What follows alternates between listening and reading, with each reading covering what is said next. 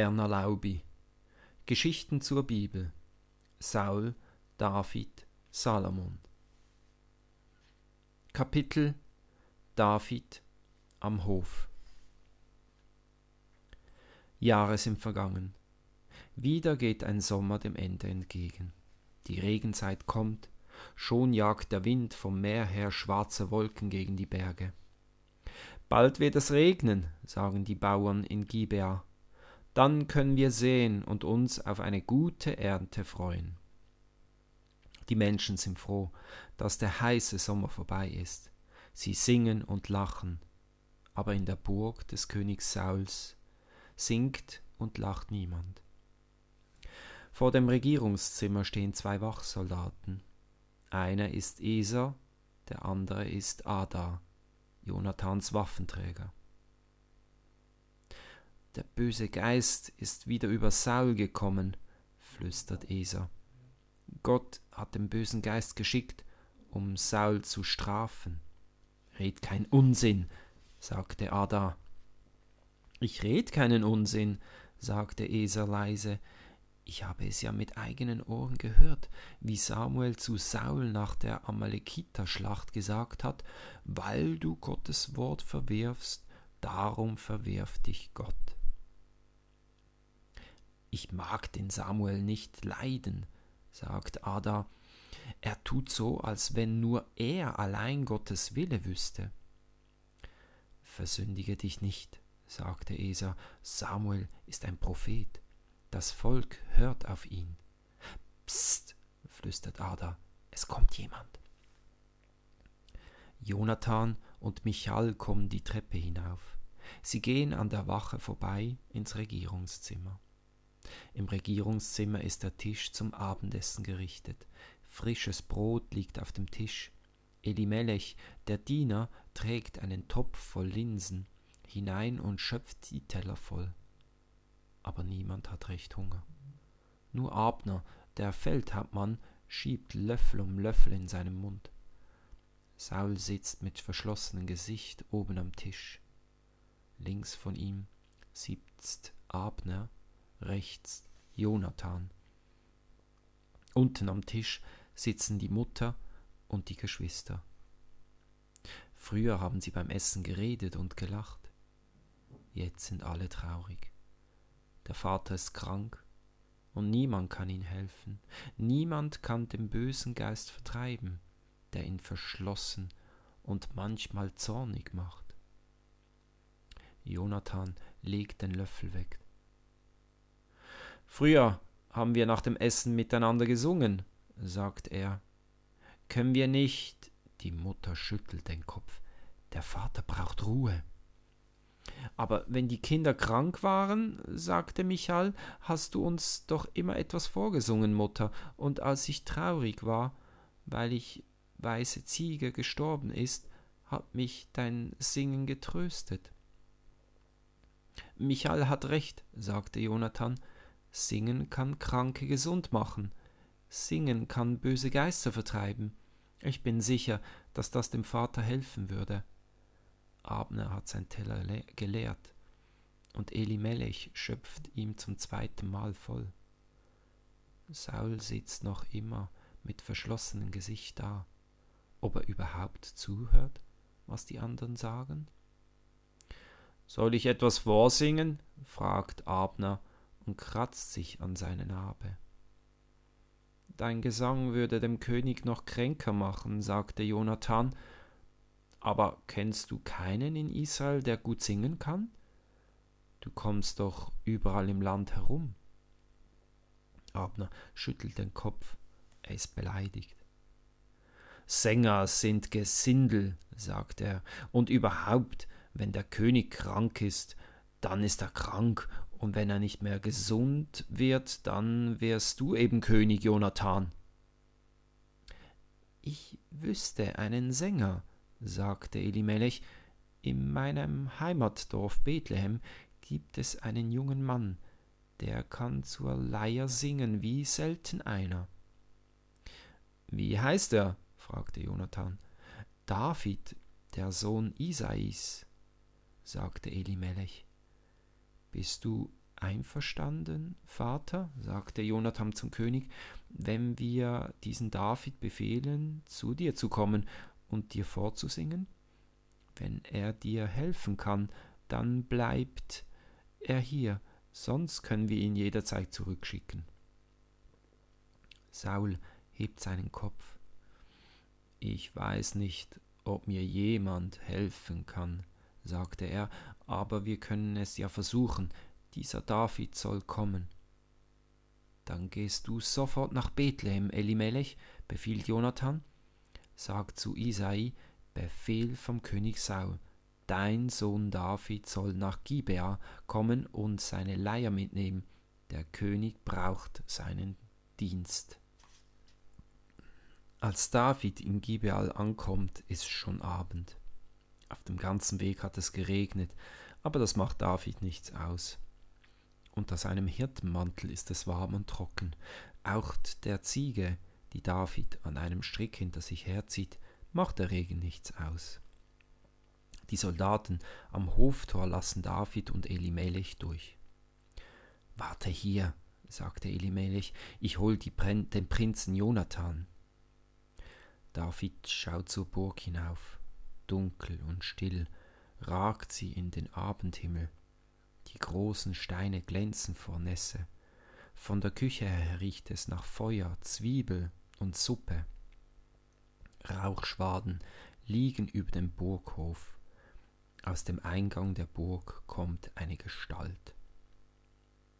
Ich bin Prinz Jonathan und du bist David. Elimelech hat mir gesagt, dass du da bist. David weiß nicht, was er sagen soll. Er hat noch nie einen Prinzen gesehen. Hat dich dein Vater entbehren können? fragte Jonathan. Gern hat er mich nicht gehen lassen, antwortete David. Es gibt viel zu tun daheim, aber Elimelech hat gesagt, der König befiehlt es. Mein Vater lässt den König grüßen. Er schickt ihm diese Ziege zum Geschenk und David holt unter seinem Hirtenmantel einen Sack hervor und zehn Brote und einen Schlauch Wein. Kann ich dem König die Geschenke gleich bringen?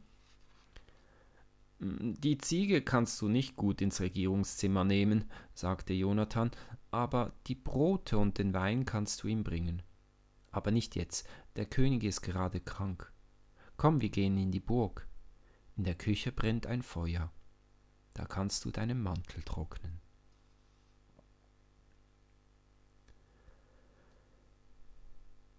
König Saul sitzt im Regierungszimmer auf seinem Thron. Gegenüber steckt eine Fackel in einem Halter an der Wand. Draußen heult der Wind und der Regen peitscht gegen das Fenster. Saul hat sich in seinem Mantel gehüllt. Er starrt in das unruhige Licht der Fackel und auf die Schatten, die auf den Steinmauern hin und her tanzen. Saul greift nach seinem Speer. Die Schatten an der Wand werden zu einem Bild. Saul sieht sich wieder als Bauer. Er geht hinter dem Pflug über das Feld. Er sät mit Schwung die Gerstenkörner. Jonathan, Abinadab und Isio treiben die Schafe auf die Weide. Seine Frau Ahinoab und die Mädchen Merab und Michal hauen mit den Sicheln die reifen Ähren ab. Alle singen und lachen bei der Arbeit. Jetzt sieht Saul die Stadt Jabes. Er sieht Nahas, der Schlangenkönig, wie er auf seinem Esel flüchtet. Saul sieht, wie Samuel ihn zum König salbt. Er hört das Volk singen, Saul hat tausend erschlagen. Saul horcht in die Nacht hinaus. Singen nicht draußen Stimmen, Saul hat tausend erschlagen, und immer lauter, Saul hat tausend erschlagen. Sauls Finger krallen sich um den Speer. Er horcht, aber draußen pfeift nur der Wind, und der Regen peitscht an das Fenster. Saul starrt an die Wand, an der die Schatten tanzen. Saul seufzt, er sieht, wie ihm Samuel entgegenkommt. Zuerst ist Samuel ganz weit weg und ganz klein, dann kommt er immer näher, wird größer und größer, jetzt steht er vor ihm und schaut ihn mit seinen Grauen traurig an. Er sagt, so wie du mir das Stück Stoff vom Kleid gerissen hast, so entreißt dir Gott das Königtum über Israel. Saul springt auf, er hat Angst. Er zittert, er geht im Zimmer auf und ab, zehn Schritte hin, zehn Schritte her. Vater, Jonathan kommt ins Zimmer. Der David aus Bethlehem ist da, sagte er. Jetzt steht David vor Saul. Hat den König noch nie gesehen, aber er weiß, dass dieser Mann die Israeliten vor vielen Feinden befreit hat. Sein Vater gesagt, Saul ist ein tapferer Mann, aber Saul geht gebückt und hat trübe, teilnahmslose Augen. Es ist so, als bemerke er David überhaupt nicht. Soll David singen, Vater? fragte Jonathan. Saul setzt sich auf seinen Thron, er hüllt sich in den Mantel. Sing, David, sagt Jonathan. David hält seine Leier in der Hand, er greift mit den Fingern in die Saiten, alle Scheue fällt von ihm ab, er singt. Gott ist mein Licht und mein Heil. Vor wem sollte ich mich fürchten? Der Herr ist meines Lebens Zuflucht. Vor wem sollte ich erschrecken? Wenn Bösewichte mich überfallen, mich zu zerfleischen, meine Dränger und meine Feinde, so müssen sie straucheln und stürzen. Da hebt Saul den Kopf. Die Schatten an der Wand sind verschwunden. Sauls Augen sind heller geworden. Sie schauen David fest an. Wo hast du das Lied gelernt, David? fragte er. Zu Hause, bei der Mutter und draußen, beim Hüten der Schafe. Wenn ich Angst habe, habe ich es gesungen. Und dann hatte ich keine Angst mehr. Gott ist mein Licht und mein Heil, sagt Saul vor wem sollte ich mich fürchten? Sing es noch einmal, David. Noch einmal singt David das Lied. Man hört es in der ganzen Burg. Ahinoab, Abinadab, Isio, Merab, Michal und Malkisua kommen. Sie stehen alle unter der Tür. Der König steht auf, sein Gesicht ist heiter, er lächelt. Du bist ein guter Sänger, David, sagte er. Du bleibst bei mir. Ich hab noch Geschenke für den König, sagt David, eine Ziege, zehn Brote und einen Schlauch Wein von meinem Vater.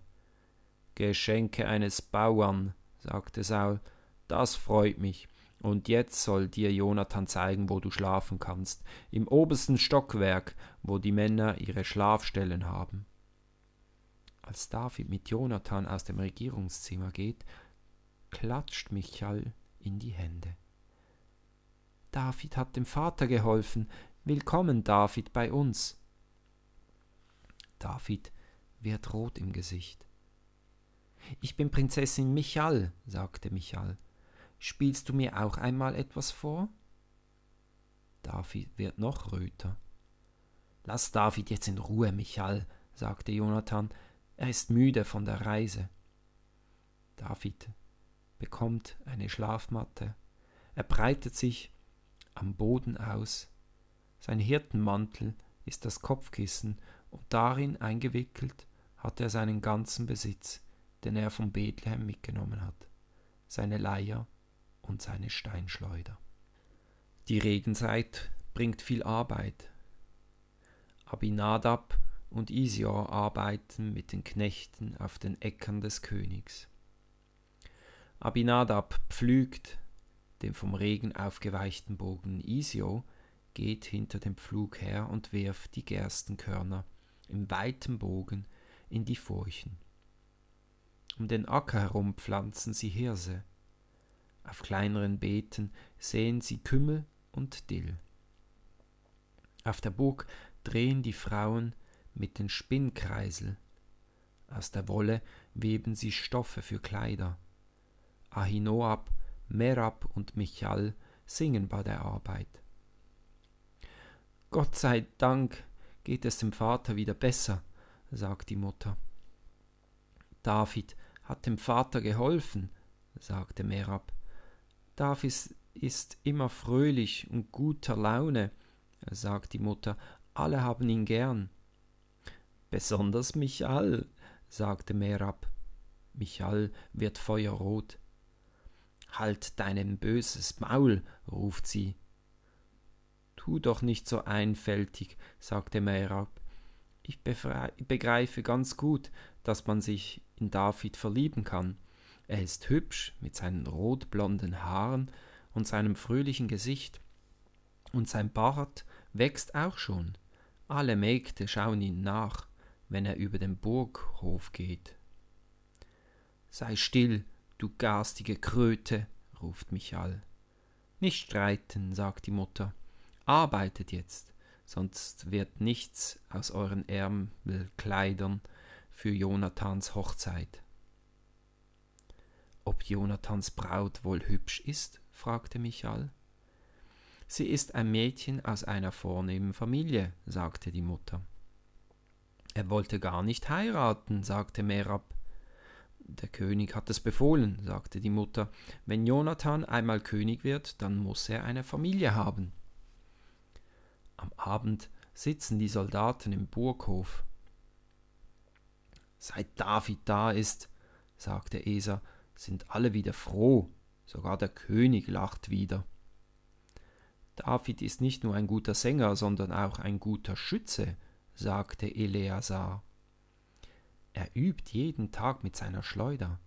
Kein Stein geht daneben, jeder trifft das Ziel, und eine Wucht haben seine Geschosse, ich glaube, er könnte ein Adler im Flug treffen. Ich trau dem Kleinen nicht, sagte Abner und kratzt sich an der Narbe. Überall macht er sich beliebt. Die Mädchen machen ihm schöne Augen, sagte Eser. Besonders die Prinzessin Michal, lacht Eleazar. Sänger sind eben Gesindel, sagte Abner.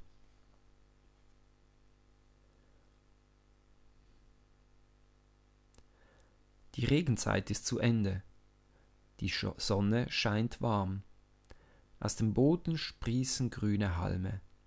Das Korn und die Gerste, die Hirse und der Kümmel wachsen. Bald ist Erntezeit. Jonathan feiert Hochzeit. Er wohnt jetzt mit seiner Frau in einem Haus in der Nähe der Burg. Da stürmt eines Tages ein Bote aus Bethlehem in der Burghof. Der Wachsoldat führt ihn in das Regierungszimmer Sauls. Der Bote fällt vor dem König auf den Boden und sagt König Saul, die Philister haben im Tal der Eichen in der Nähe von Bethlehem ihre Zelte aufgeschlagen. Es sind hunderte von Soldaten und äh, und und was noch? will Saul wissen. Sie haben ihren besten Krieger bei sich, sagte der Bote. Er ist aus der Stadt Gad und heißt Goliath. Saul seufzt. Wenn uns doch nur einer von der Philisterplage befreien könnte, ich würde ihm meine Tochter zur Frau geben. Dann befiehlt er Schickt Boten in alle Städte und Dörfer Israels, alle Männer sollen sich im Tal der Eichen bei Bethlehem sammeln. Auch Saul und seine Soldaten machen sich bereit. Saul zieht seine Rüstung an, ein Helm und Beinschienen aus Eisen. Er greift nach dem Speer mit der Pflugspitze. Auch Jonathan ist bereit. Sie nehmen Abschied von den Frauen und von David. Ich brauche dich während der Kriegszeit nicht, sagte Saul zu David. Du kannst auf der Burg bleiben, aber du kannst auch nach Hause gehen. Er könnte auch mitkommen und die Philister etwas vorsingen, sagte Abner. Die Soldaten lachen. Michal schaut David an. Bleib auf der Burg, betteln ihre Augen. Ich gehe nach Hause, sagte David zu Saul. Meine Brüder werden auch in den Krieg gehen, da wird mein Vater froh sein, wenn ich komme, ihm zu helfen. Saul Jonathan und Abner reiten auf ihren Maultieren zum Burghof hinauf. Die Frauen winken, Ahinoam weint. Bleib gesund, Jonathan, ruft David, und zeig es den Philistern. Hinter den Reitern marschieren die Soldaten, und ganz am Schluss kommen die Knechte mit dem Maulesen und den Wagen. Dann ist es ruhig auf der Burg, still liegt der Hof in der Morgensonne. David geht in den Turm und packt sein Bündel, dann verlässt auch er die Burg. Vom Fenster aus schaut ihm Michael nach. Gegen Abend kommt David nach Bethlehem. Vater und Mutter umarmen ihn. Ich bin froh, dass du gekommen bist, sagte der Vater. Deine Brüder sind im Krieg gegen die Philister. Musik